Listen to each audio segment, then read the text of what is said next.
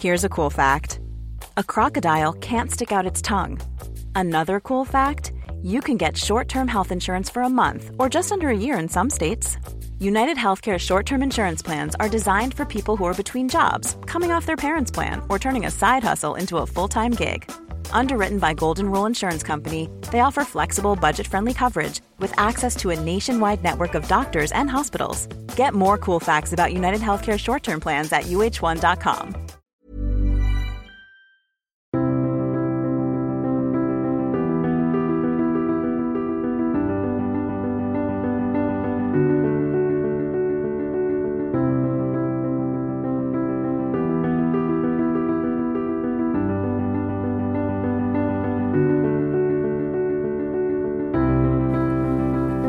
XXe siècle, la France a les yeux rivés vers la ligne bleue des Vosges et vers le Rhin.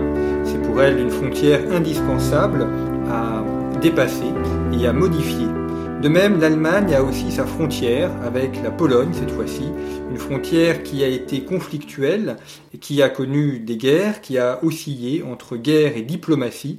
Cette frontière germano-polonaise qui entre 1939 et 1990, autour de la ligne Oder-Neisse, a connu des évolutions importantes. C'est cette frontière germano-polonaise que nous allons traiter aujourd'hui. Cela s'inscrit dans le thème 3 de ces nouveaux programmes. Thème 3, étudier les divisions politiques du monde, les frontières, et l'axe 2 qui est consacré aux frontières en débat, avec un jalon sur la frontière germano-polonaise entre 1939 et 1990. Pour en parler, je reçois Thierry Buron. Bonjour. Merci d'avoir accepté notre invitation. Vous avez été professeur à, l'Université de Nantes. Vous, êtes, vous avez été euh, étudiant à l'école normale supérieure et vous êtes agrégé d'histoire et vous écrivez dans Conflit euh, régulièrement. Vous êtes notamment un, grand spécialiste de l'Allemagne, de l'histoire, du monde germanique. Et donc euh, nous allons pouvoir traiter de cette frontière germano-polonaise. Peut-être avant de commencer l'année 1939, remonter un petit peu, un petit peu avant parce que l'histoire s'inscrit toujours dans le temps long. La Pologne a été découpée à plusieurs reprises entre euh, l'Allemagne, euh, l'Autriche et, euh, la, et la Russie. Et donc pour l'Allemagne, si on se garde de ce, pour ce pays-là, pour l'Allemagne, c'est un territoire qu'elle considère comme lui appartenant et comme étant intégré dans son empire. Alors la frontière germano-polonaise, c'est la frontière de l'Est pour l'Allemagne, doit être distinguée des autres frontières de l'Allemagne vers le nord, l'ouest ou le sud qui ont été ou sont des frontières euh, plus stables avec des États constitués. Cette frontière euh, de l'Est avec la Pologne, tant que la Pologne existe, parce qu'effectivement, comme vous venez de le rappeler, la Pologne a eu des moments où elle n'existait pas en tant qu'État, donc il n'y avait pas vraiment de frontière germano-polonaise, mais de 1815 à 1918, une frontière euh, germano-russe et germano-autrichienne en Pologne, dans le territoire de la Pologne. Et bien sûr, pendant la relativement brève mais dramatique période de la Seconde Guerre mondiale, de 39 à 41, euh, l'Allemagne euh, hitlérienne, en l'occurrence, a une frontière avec euh, l'URSS euh, en vertu d'accords passés à plusieurs reprises euh, le 23 août 39, le 28 septembre 39 et par la suite en octobre et novembre 1939. Cela bien sûr jusqu'à l'attaque allemande contre l'URSS qui va pousser bien sûr la domination allemande plus loin même que la Pologne. Il faut euh, se euh, rappeler, avoir en, tête le fait que la Pologne actuelle a environ 32%, un tiers de son territoire sur, euh, qui relève, pardon, qui, provient, pardon, du territoire allemand de l'époque du traité de Versailles. Environ 32%, euh, un tiers.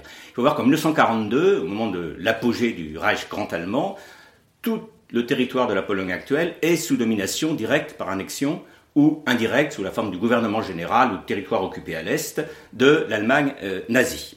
C'est dire que la période de 1939 à 1945-90, parce que tout se décide en 39 et en 1945 finalement, après 1945 c'est une question de reconnaissance d'une frontière qui existe déjà, déjà sur le terrain, qui est une sorte de fait accompli qui mettra du temps à être reconnu définitivement jusqu'en 1990.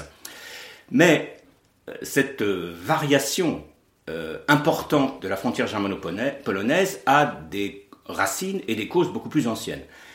On peut en relever trois. La première sont d'ordre géographique. C'est-à-dire que cette frontière, elle va osciller depuis le début de l'ère chrétienne, de notre ère, jusqu'au XXe siècle de façon très ample. Il faut voir que du 1er au 4e siècle, les populations germaniques ont refoulé de ces régions, dont l'Allemagne du Nord et de euh, la Pologne actuelle, qui sont des régions de la grande plaine d'Allemagne du Nord, où il n'y a pas d'obstacle naturel, à part un certain nombre de grands fleuves, les Slaves se sont avancés jusqu'au euh, entre le 4e et le 8e siècle jusqu'à l'Elbe et la Saale, c'est-à-dire euh, au centre de l'Allemagne actuelle, puis ont peu à peu reflué, et la frontière actuelle Oder-Neisse correspond à peu près à la situation vers le, la fin du Xe, début du XIe siècle, ce que les Polonais appellent la période de la Pologne des Piastes, par rapport à la Pologne des Jagellons, Jagellon. La Pologne des Piastes est, est à peu près localisée euh, sur le territoire de, la Pologne actuelle, alors que la Pologne des Jagellons, celle qui va être partagée à partir de 1772, avait une extension beaucoup plus à l'est. Parallèlement à cela, il y a eu une expansion germanique, le fameux Drang nach Osten, qui a commencé au Xe, XIe siècle, XIIIe siècle, et qui s'est stabilisé au XVe vers 1466. Donc là, on a une poussée germanique sous la forme de conquête, militaire donc, sous la forme de fondation de ville, sous la forme de christianisation et sous la forme de colonisation de peuplement. Donc il faut voir que c'est une frontière qui est non seulement euh, instable dans son tracé, mais aussi, ce qui est important et en fait dramatique, en 1939 et en 1945, une frontière avec des peuplements variables, germaniques ou polonais. C'est ainsi que jusqu'à la veille de la guerre de 14, l'Allemagne entreprend de germaniser les territoires qu'elle a acquis à la faveur du partage de la Pologne de 1815 au Congrès de Vienne, l'autre partie de la Pologne relevant de la Russie, la fameuse Pologne du Congrès au Royaume de Pologne, et la troisième partie étant attribuée à l'Autriche, on appelle la Galicie autrichienne, qui est une autonomie dans l'Empire des Habsbourg. Euh, sous Bismarck et sous Guillaume II, encore, donc jusqu'à la veille de la guerre de 14, les provinces ex-polonaises, c'est-à-dire en gros la Prusse orientale, euh, la Prusse occidentale la Poméranie orientale, le Brandebourg oriental et la Silésie sont euh, germanisés. Alors, pour une partie depuis déjà le, bas Moyen Âge, c'est le cas de la Silésie et du Brandebourg. Pour euh, la Poméranie orientale, la Prusse occidentale et surtout la Posnanie, en, en dernier, la population allemande reste minoritaire. Euh, en 1910, dernière statistique avant la guerre de 14, la Posnanie, ce que les Polonais appellent la Grande Pologne, a 32, euh, 37% de population allemande, le reste étant en gros euh, polonais. Donc il y a un effort de colonisation par la, par la colonisation agricole, par le développement des villes, l'industrialisation et également l'assimilation culturelle et linguistique. Donc il y a une, bataille dont il faut se souvenir. Je vais m'arrêter là pour cette question. Une bataille dont il faut se souvenir parce que ça servira de référent et pendant la période 39-41 pour, euh, comme argument pour le Troisième Reich dans son expansion et dans la période suivante, c'est-à-dire 43-45 et surtout après 45, en 45, du point de vue euh, des Polonais, pour euh, justifier leur argumentation concernant l'établissement d'une nouvelle frontière. Parce que, effectivement, vous soulignez un point important, Thierry Buron, c'est qu'une frontière, c'est certes un tracé politique, mais c'est aussi un lieu de présence de population. Et dans le cadre de cette frontière entre la Pologne et l'Allemagne, de populations différentes, soit allemandes, soit polonaises, donc euh, de peuples différents et de cultures et, religions différentes. Donc ça explique aussi euh, les conflits et les difficultés euh, qu'il y a à tracer cette ligne. Alors, euh, il y a deux aspects euh, qu'il faut ajouter donc sur cette euh, question. C'est l'imbrication des populations, parce qu'il y a des îlots de population allemands et des îlots de population polonaise. La Silésie, par exemple, et surtout la Haute-Silésie, est mixte. Il y a des îlots de population en Pologne même. Danzig, par exemple, est un îlot de population allemande en 1920, au moment où on crée la ville libre de Danzig, mais entouré de populations slaves, polonaises ou kachoub dans, dans les immédiats environs. C'est euh, la première chose. La deuxième chose, c'est l'aspect, je dirais, euh, morale, en quelque sorte, qui prend un tour aussi idéologique. C'est que les Allemands, depuis la christianisation, autant du nationalisme pan-germaniste et a fortiori autant du national-socialisme, du, Troisième Reich, ont considéré qu'ils menaient à l'Est une œuvre de colonisation qui était une œuvre de civilisation, une œuvre de progrès, de modernisation face à des territoires et à des populations qu'ils jugeaient barbares.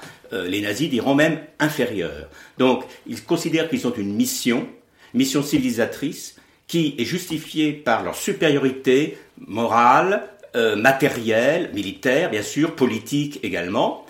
De l'autre côté, les Polonais développent une argumentation qui est celle d'une, on pourrait dire, d'une victimisation. C'est-à-dire que depuis les débuts du Drang nach Osten, les Germaniques n'ont fait que ravager, détruire, repousser les populations, les réduire euh, dans une situation de quasi-esclavage, et l'apogée se trouve bien sûr euh, au moment de la domination euh, nazie sur la Pologne, avec l'expulsion de centaines de milliers de Polonais des territoires annexés de toute la Pologne actuelle au nord, à l'ouest et quasiment au centre-ouest également, la domination également et les, exécutions de masse dans le gouvernement général euh, dirigé par les Allemands, donc l'autre partie de la Pologne. Tout cela va donner en 1945 des arguments aux, Polonais pour obtenir en quelque sorte réparation, réparation morale, réparation matérielle, réparation territoriale parce que euh, il y a eu effectivement le cas, enfin lors de l'invasion de la, de la Pologne par, par l'Allemagne, et puis ensuite en 1945 euh, euh, l'expulsion également de populations allemandes sous l'avancée de l'armée rouge, qui sont une partie d'ailleurs est décédée, et une partie est revenue en Allemagne. Donc il y a eu une deuxième deuxième étape de d'éviction de population. Alors le drame de cette frontière germano-polonaise. dont on a vu un des aspects étalés sur le temps avec le Drang nach Osten et donc le, coup d'arrêt après Tannenberg, où on, dit en 1466 comme 1772 l'État polonais se stabilise, avant les trois partages de la fin du XVIIIe et avant le partage de 1815. Mais plus dramatique bien sûr est euh, la politique de, déplacement et de transfert de population menée par les nationaux socialistes d'abord et ensuite menée par les soviétiques et les polonais en 1945. C'est ce que euh, je veux aborder brièvement.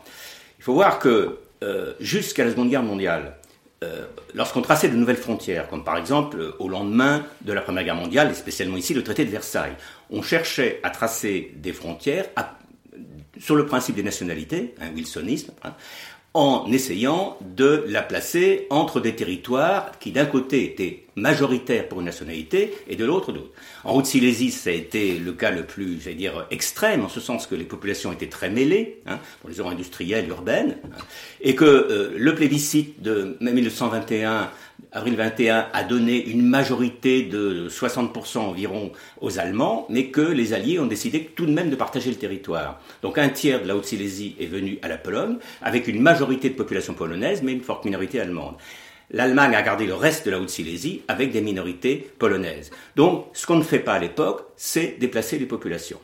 Ce qui va être euh, inauguré dans la région par Hitler, et euh, réédité, on peut dire, dans l'autre sens par euh, les soviétiques et le gouvernement polonais qui est pro-soviétique, nous verrons, c'est les transferts massifs de population. Alors, il y en avait déjà eu dans l'histoire, mais ils avaient été souvent volontaires, par exemple, le droit d'option hein, des Alsaciens lorrains, 40 000, qui viennent s'établir en France, suivant le traité de Francfort en 71. En 1913 aussi, il y avait eu des accords d'échange de population euh, décidé par les deux gouvernements souverains, pas, pas toujours avec l'accord des populations. C'était la question. Entre la Grèce et la Bulgarie, par exemple, le plus important, c'est celui entre la Grèce et la Turquie en 1923, puisque non, on a environ un million de familles Grecs qui viennent d'Asie mineure, donc de Turquie, et environ 400 000 Turcs qui euh, quittent le nord de la Grèce pour s'installer euh, en Turquie proprement dite. Et c'est le modèle qui va servir à Potsdam aux Alliés. Ce modèle de deux gouvernements qui se mettent d'accord pour transférer des populations nombreuses sans les consulter directement, c'est une obligation individuelle, pour rendre leurs territoires nationaux respectifs homogènes au plan national. C'est ce que voulait faire Hitler dans les territoires qu'il a conquis à l'Est en 1939 au détriment de la Pologne. Et c'est ce qu'ont voulu faire les Polonais, et qu'ils ont réussi à faire en, 1945, en obtenant le droit d'expulser des populations allemandes des territoires euh, qu'ils revendiquaient, qu'ils ont obtenus. Alors, cette question, qui est une question dramatique, puisqu'il y a eu 8 millions et demi d'Allemands de Pologne, il y a eu aussi ceux de Tchécoslovaquie aussi qui ont été expulsés, mais la frontière n'a pas changé en Tchécoslovaquie. C'est une frontière historique, celle de la Bohème, qui n'était pas ethnique.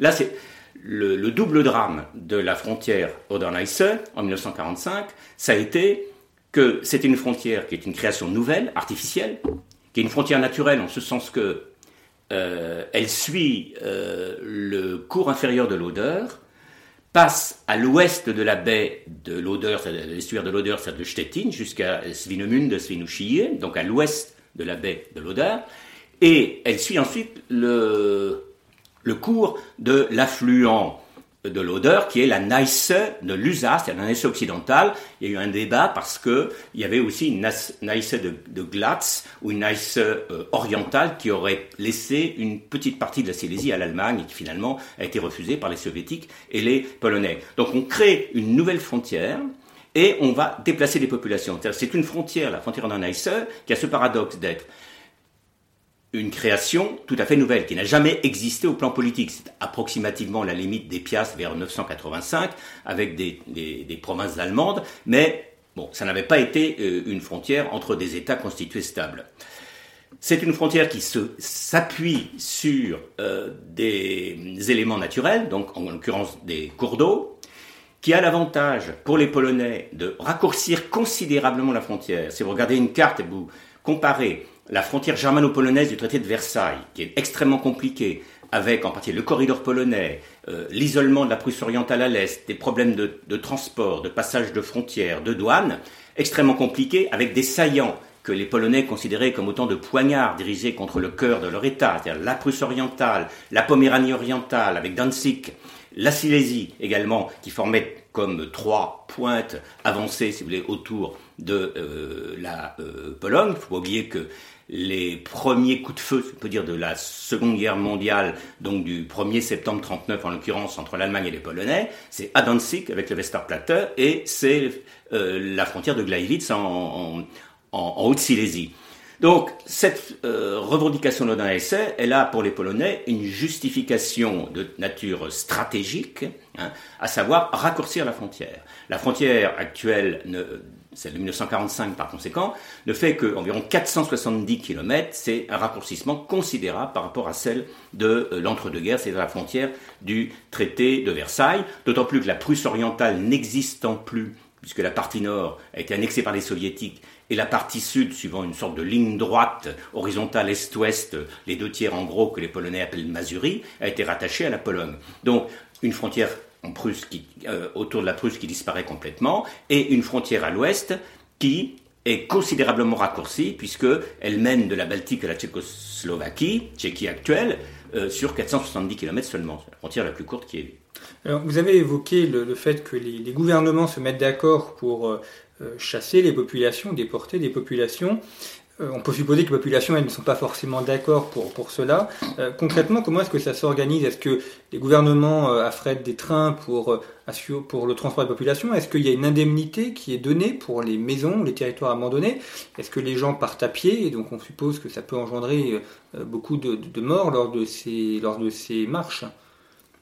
Comment est-ce que ces, transferts se sont organisés? Alors, il y, a, deux choses. Il y, a, la décision qui a été prise avant les transferts eux-mêmes, et il y a les formes, effectivement, et les phases de, euh, des déplacements ou des transferts de population euh, qui ont leur caractère différent. le choix de la frontière d'Onassus, il faut le rappeler, c'est important, en dehors de l'argument stratégique, en dehors de l'argument euh, historique, la Pologne des Piastres, en dehors de l'argument moral, prendre sa revanche sur le Drang nach Osten, avec une sorte de Drang nach Westen des Slaves, des Polonais. Euh, c'est euh, une conséquence aussi, pas seulement, mais une conséquence aussi de la décision des soviétiques, Staline, d'obtenir eux-mêmes une expansion vers l'ouest avec euh, la frontière de la ligne Curzon, c'est-à-dire récupérer la Lituanie, la Biélorussie et l'Ukraine occidentale. Et de ce fait, on prive la Pologne donc d'une partie de ses provinces de l'avant-guerre, et comme elle est une victime, il faut évidemment la compenser cette perte par des acquisitions. Ces acquisitions ne peuvent avoir lieu bien sûr qu'au détriment de l'Allemagne qui va être vaincue. Tout cela est décidé de 41 à 43 et surtout de 43 à 45 dans les diverses conversations entre les Alliés et avec le gouvernement polonais dont on verra la position. Euh, la, décision a été prise euh, jusqu'à Yalta de donner des territoires à la Pologne pris sur l'Allemagne en compensation de ce qu'elle perdait à l'Est. Alors, la compensation en superficie, euh, elle, ne sera pas réalisée, puisque la Pologne est de 80 000 km plus petite en 1945, donc de nos jours, qu'elle ne l'était en 1939, la Pologne du traité de Versailles et du traité de Riga à l'Est en 1921, à cause de ses expansions à l'Est. Donc elle est diminuée territorialement, mais elle va recevoir des territoires qui sont riches, aménagés, développés par la Prusse depuis euh, des, des, siècles et des décennies pour certains, euh, donc plus riches en fait, et euh, vidés de leur population, ce qui permettra bien sûr euh, d'établir des populations polonaises. En effet, la ligne Curzon indirectement euh, conditionne euh, la revendication de la ligne Honor-Neisse, puisque 1 700 000 Polonais des territoires annexés par les Soviétiques vont devoir être réinstallés. Et le gouvernement polonais compte les installer dans les territoires pris à l'Allemagne à l'ouest pour les, après les avoir déjà germanisés, les poloniser et justifier ensuite euh, son droit à garder ces territoires. Cela est décidé, encore une fois, avant la guerre. Alors, les Alliés, en l'occurrence, Staline et le gouvernement polonais qu'il euh, contrôle, qui est installé à Lublin juillet 44, puis euh, à la fin de l'année 44 à Varsovie même, puisque toute la Pologne est libérée par l'armée soviétique, sont sur la même longueur d'onde. Ils se sont accordés avant, au lendemain de Yalta, où on avait décidé qu'on donnerait des compensations à la Pologne, spécialement avec la partie sud de la Prusse orientale, c'était déjà décidé, le nord étant à l'URSS. Mais des compensations importantes à l'ouest également, et on n'avait pas fixé encore euh, de euh, ligne définitive jusqu'au traité de Potsdam. Entre Yalta, février 45, et Potsdam, juillet 45, les soviétiques et le gouvernement polonais de Varsovie prennent non seulement des décisions, des accords, mais des mesures. C'est-à-dire qu'ils entreprennent déjà de, euh, d'abord, de placer tous les territoires jusqu'à l'Oderneisse qu'ils contrôlent militairement sous administration polonaise, c'est-à-dire que ces territoires euh, Prusse, occidentale de toute façon, et Danzig, mais aussi Poméranie orientale, Brandebourg et Silésie, ne feront pas partie, ne feront pas partie de la zone d'occupation soviétique en Allemagne. La zone d'occupation soviétique en Allemagne commencera à l'ouest de la ligne Oder-Neisse déjà, avant même qu'elle ait été décidée à Potsdam. Donc en mars, avril, juin euh, et début juillet 1945, les mesures sont prises et déjà, une bonne partie des Allemands sont partis. Alors là, je réponds plus directement à votre question maintenant. Effectivement, il y a eu plusieurs phases de euh, départ euh, des Allemands, pour prendre un terme neutre encore. Il y a eu la phase de la guerre, c'est-à-dire dès l'arrivée de l'armée soviétique, en partie en Prusse orientale, il y a eu des atrocités, en particulier à Nemmersdorf, dans un village où les civils ont été crucifiés, les femmes violées, éventrées, les, les enfants également tués à la baïonnette, et que l'armée allemande a reprise pendant un certain temps, et ça a servi bien sûr à euh, développer une propagande contre les atrocités euh, de l'armée soviétique pour euh, animer en quelque sorte le, moral ou la combativité des, des, Allemands. Mais ce qui s'est passé, c'est que quand la Wehrmacht se retire, elle cherche à sauver une bonne partie des civils. Donc il y aura des évacuations par bateau, il y aura des, aura, pour l'essentiel, tant que euh, les bateaux allemands peuvent accéder. Certains seront coulés. Hein, il y aura certains bateaux qui, le Gustloff en particulier, avec, euh, je crois, 5000 civils euh, morts. Euh, et ça devient de plus en plus difficile, étant donné les bombardements, bien sûr, soviétiques, là, des navires allemands qui cherchent à rapatrier le plus possible de populations civiles, en particulier de, Königsberg ou de, Danzig. Et puis, il y a l'arrivée de l'armée rouge sur terre même. Beaucoup d'Allemands fuient, étant donné euh, ce qu'ils savent. Certains diront par la suite la propagande de Goebbels contre euh, l'armée rouge, les soviétiques, les atrocités, mais aussi des expériences pour certains. Donc, fuient par les moyens qu'ils peuvent par les moyens qu'ils peuvent. C'est-à-dire que ce n'est absolument pas organisé, il ne s'est pas aidé, et ils quittent en catastrophe euh, le plus à l'ouest possible. Alors, pas partout, parce que Breslau, par exemple, en Silésie, résiste jusque euh, à la veille de la capitulation allemande, quasiment. Donc, il y a encore une, de grandes partie de la population. Ce qui s'est passé, c'est qu'à la conférence de Potsdam, donc euh, du 17 juillet au 2 août 1945, les soviétiques et les polonais réclament la frontière Oder-Neisse et, donc Oder et Neisse occidentale, et Staline dit aux Occidentaux, enfin aux Anglo-Américains en l'occurrence, dit euh, il n'y a, pratiquement plus d'Allemands dans ces régions, ils ont tous fui. Alors c'est faux, parce qu'il en reste au moins 4 ou 5 millions. Et surtout, euh, certains qui avaient fui, il y en avait par exemple à Dresde au moment des bombardements, hein, euh, comptaient, la frontière n'était pas, si loin de la Silésie, comptaient revenir dès euh, les hostilités, hein, les opérations de guerre terminées, revenir dans leur foyer. Et certains commençaient à revenir. Alors les Soviétiques et les Polonais ont cherché bien sûr à les empêcher de revenir. À Potsdam, donc, il reste encore plusieurs millions d'Allemands dans les territoires qui seront ensuite perdus par l'Allemagne. Et les Alliés acceptent, alors par une formule qu'on a beaucoup euh, discutée, ambiguë, diraient certains, hypocrite ou tout simplement par réel euh, politique, les Anglais et les Américains ont accepté que les Polonais expulsent les populations allemandes de Pologne, sans spécifier s'il s'agissait de la Pologne de 1939 ou de la Pologne arrivée jusqu'à la ligne Oder-Neisse en 1945 de façon ordonnée et humaine, ça fait partie, c'est l'article 13, hein, avec cette réserve que les territoires seraient placés provisoirement sous l'administration polonaise en attendant le règlement définitif de la frontière au futur traité de paix avec l'Allemagne.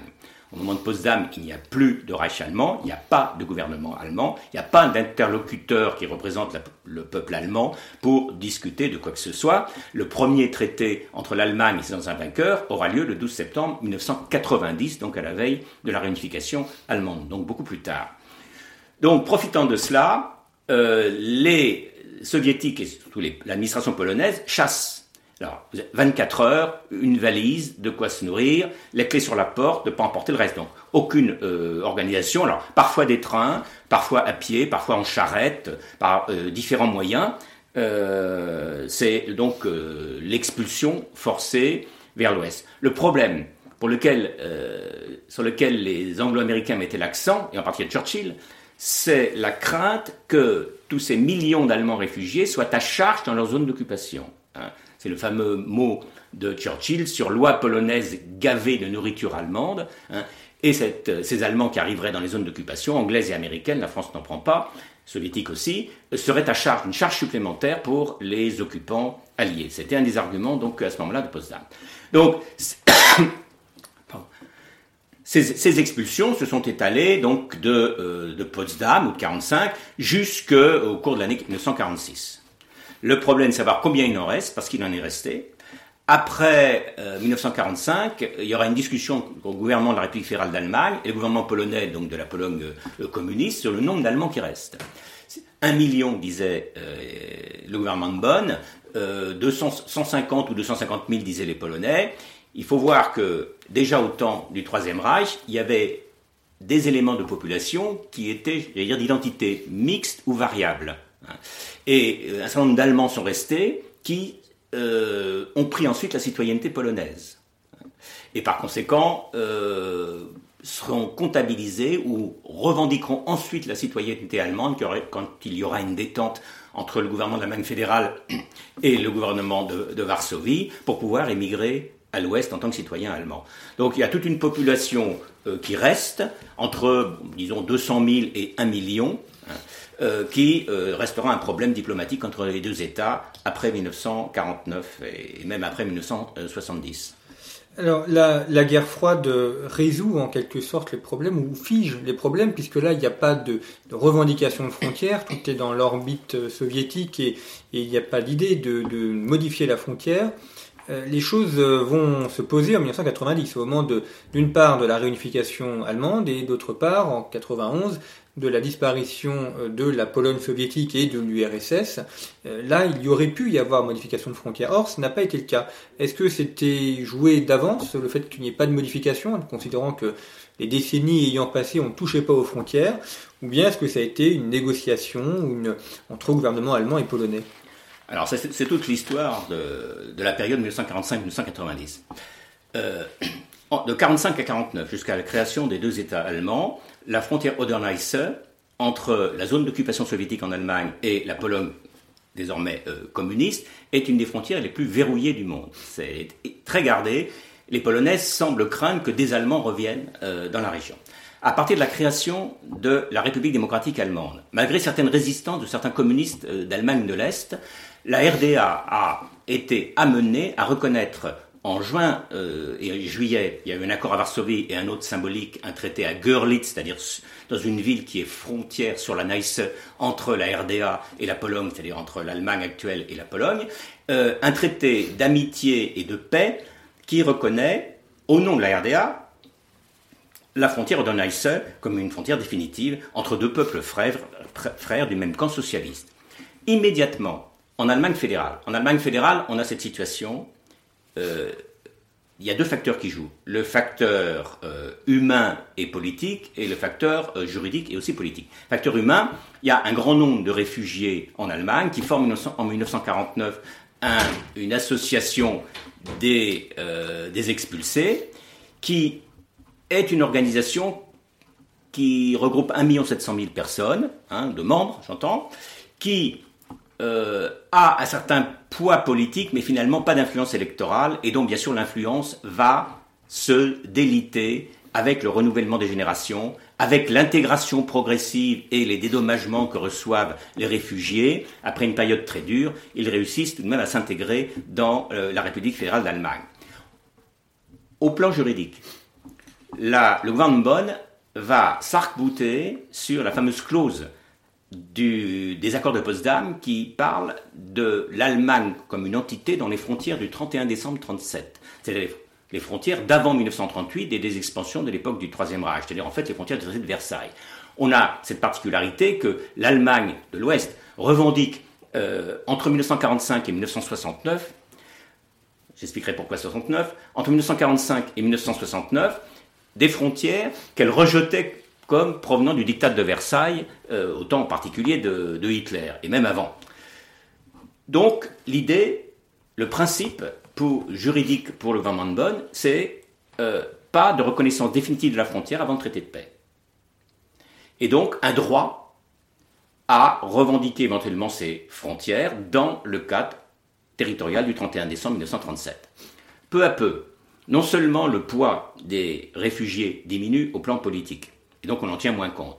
Ensuite, euh, les partis, je ne dirais pas l'opinion, mais les partis allemands. En 1968, on a un sondage, encore 70 ou 80% des Allemands sont contre la reconnaissance de la ligne Oder-Neisse. Cela à la veille de la nouvelle hausse politique. Mais toute une partie de la presse, les médias, la, social-démocratie en particulier, qui va arriver au pouvoir en 69 avec Willy Brandt, estime qu'il faut mener une réelle politique, c'est-à-dire euh, accepter finalement que cette frontière soit Le 7 décembre 70, le gouvernement Brandt-Scheel euh, signe avec la Pologne euh, le traité de Varsovie, qui reconnaît la ligne Oder-Hesse comme une frontière inviolable, tout en réservant l'acceptation définitive au traité de paix qui ne pourra être signé que par une Allemagne réunifiée.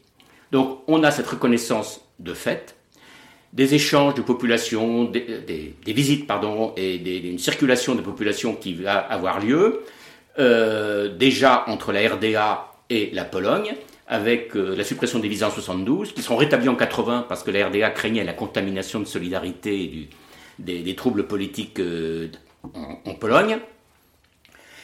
Et en 1990, on en arrive à une situation où, depuis 1945, en fait, les alliés occidentaux de euh, la République fédérale d'Allemagne s'étaient engagés par les traités d'alliance, d'entrée en particulier de la RFA dans l'OTAN, euh, à euh, ne pas reconnaître la ligne Oder-Neisse de façon officielle et à ne pas s'opposer à cette revendication. Mais d'un autre côté, ils ne s'engageaient pas à la soutenir non plus. Dès 44, décembre 44, lorsque De Gaulle euh, rencontre Staline, il est d'accord avec la frontière Oder-Neisse. Une bonne partie des milieux politiques, démocrates aux États-Unis ou, une partie des forces politiques britanniques, est pour la reconnaissance définitive de la frontière Oder-Neisse. Simplement, ils ne veulent pas faire un cadeau immédiat au bloc communiste. C'est cette situation qu'on a en 1990. En 1990, euh, les, euh, organisations de réfugiés espèrent effectivement encore qu'on pourra négocier éventuellement après la réunification sur cette question euh, des territoires perdus de l'Est. Or, bon, ils sont ultra minoritaires à ce moment-là. Le chancelier Kohl dit euh, l'autorisation de la réunification doit se payer d'un sacrifice qui est celui de la reconnaissance définitive de la frontière Oder-Neisse comme inviolable, intangible, inviolable, et la reconnaissance également de renonciation à toute revendication territoriale euh, de euh, l'Allemagne réunifiée. L'Allemagne euh, s'est engagée à cela sous différentes façons. Le 31 août 1990, les deux parlements de l'Allemagne de l'Est et de l'Allemagne de l'Ouest, donc Bundestag et Volkskammer, hein, votent une résolution commune dans ce sens reconnaissance la frontière Le 12 septembre 1990, c'est le traité 2 plus 4, donc à la veille de la réunification allemande qui a lieu le 3 octobre, où les deux États allemands, la RDA désormais démocratisée, si vous voulez, se rapprochent de l'RFA, euh, s'engagent à reconnaître cette frontière Oder-Neisse euh, et à renoncer à toute revendication territoriale. Et le 14 novembre 1990, après la réunification, il y aura un traité bilatéral euh, entre le gouvernement de l'Allemagne réunifié désormais et le gouvernement polonais qui reconnaît définitivement euh, cette frontière Oder-Neisse comme frontière occidentale de la Pologne et renonce à toute revendication. Et en juin 91, il y aura un nouvel accord de bon voisinage entre l'Allemagne réunifiée et la Pologne sur cette frontière Oder-Neisse. On peut considérer aussi que le fait qu'il n'y ait plus de population allemande, ou très peu, ne, rendait plus utile, euh, euh, ou justifié en tout cas, l'évolution de la frontière. Bien évidemment, euh, c'est pour cela que les expulsions avaient eu lieu. C'est pour éviter des revendications de euh, minorités ou de populations dans des territoires euh, qui étaient sous une souveraineté étrangère, hein, qui avaient causé un certain nombre de troubles après la Première Guerre mondiale dans de nombreux pays et, était la cause aussi d'ailleurs des révisionnismes à la veille et pendant la Seconde Guerre mondiale.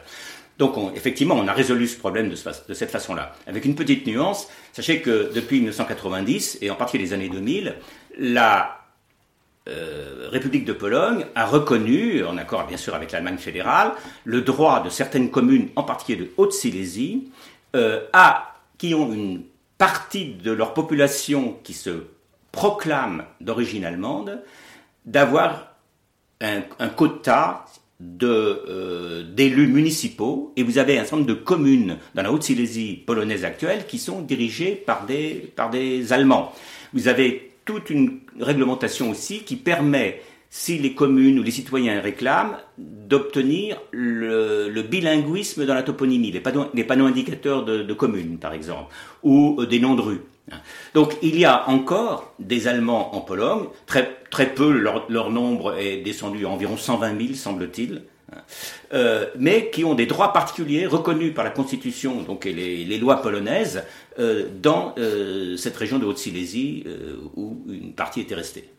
Il y a le cas également de l'hymne national allemand, enfin des paroles en tout cas, qui font référence à cette ligne Oder-Neisse. Non Qui en tout cas la frontière.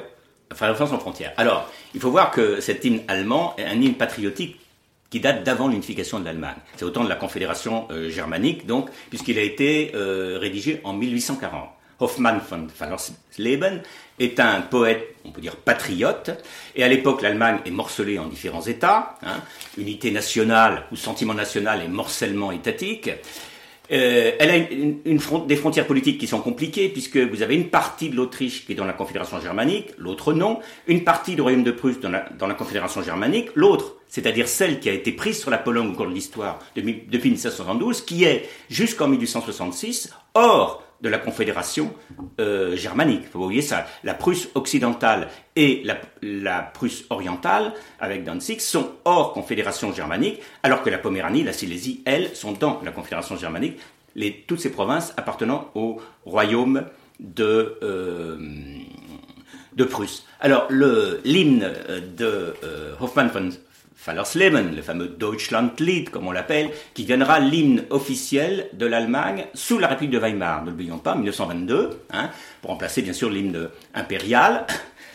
Cet hymne euh, évoquait de façon très pacifique, puisqu'on parle euh, des femmes, du vin, euh, beaucoup moins, j'allais dire, belliqueux que la Marseillaise, on ne parle pas de guerre du tout, mais on parle effectivement de limites géographiques qui peuvent être revendiquées, qui seront revendiquées plus tard comme des limites, de, bien sûr, de, de étatiques et nationales de la future Allemagne unifiée. Mais que disent, quels sont les, repères géographiques utilisés euh, dans un, un couplet de cet hymne? C'est de la Baltique à l'Adige. Adige, c'est au sud Tyrol, en fait. Hein et de la Meuse, donc effectivement euh, des anciennes provinces euh, limites du Saint-Empire avant euh, l'expansion de la France vers l'est, hein, jusqu'au Niemen, c'est-à-dire Memel, en gros donc le nord de la Prusse orientale. Voilà, ça c'était en quelque sorte, on peut dire les frontières en gros de 38-39 de l'Allemagne après l'Anschluss, hein, de l'Autriche bien sûr, puisque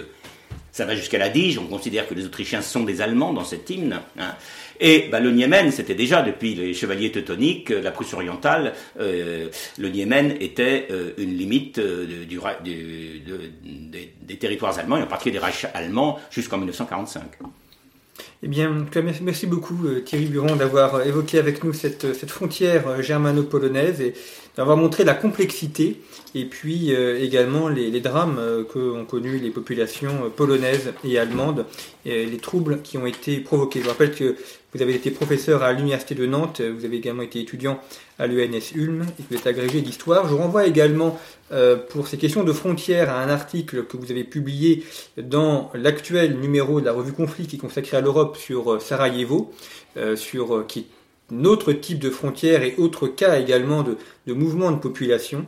Euh, plus récent, dans les 90 cette fois-ci, mais qui montre que la question euh, des frontières euh, est, toujours présente en, Europe. Liée à des épurations ethniques. Et aussi, oui, exactement, liée à ces, des, renvois de, population, tout à fait. Et vous pouvez retrouver la revue Conflit en, kiosque. Nous avons un, hors-série qui est consacré à la géopolitique de l'énergie, qui a été notamment rédigé par Cédric Tellen, qui est professeur en classe préparatoire, et qui évoque l'ensemble des, des points énergétiques, des, des biotechnologies, du nucléaire et euh, des rapports entre le pétrole et le charbon. Et puis vous pouvez retrouver également d'autres émissions consacrées aux frontières, une émission sur le limes rénan et une autre également sur les frontières maritimes. Merci pour votre fidélité et à bientôt.